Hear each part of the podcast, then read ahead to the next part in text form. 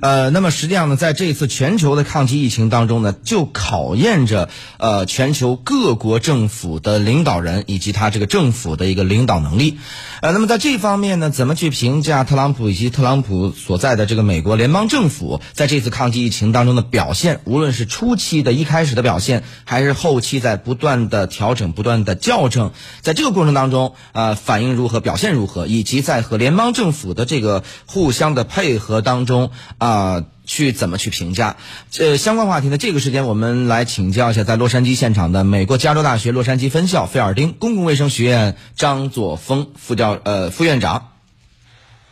这个呃，从这个目前看起来，这个特朗普还是在呃尊重他的专家的意见，因为按照他的这个想法，可能在复活期就可以复工了，但是他的专家组就坚决的说不应该这样做，所以呢，他而且他在很多的经费支持上面也也做了很多的这个支持，但是在美国的这个这个抗抗约很多都是在州政府上面，那么特朗普跟各个州的这个。呃，这个沟通还是还算是比较好的。那么除了跟纽约他们不停的在斗嘴，但是总说还是给了纽约很多的支持。那么主要的这个抗约主要是在州的水平。我把这个呃加呃洛杉矶再更新一下。呃，洛杉矶昨天开始。对所有的人全部进行检测，没不设任何标准，你想检测你就可以检测了。那就昨天已经开始有一个新的这个这个，所以不单单是只有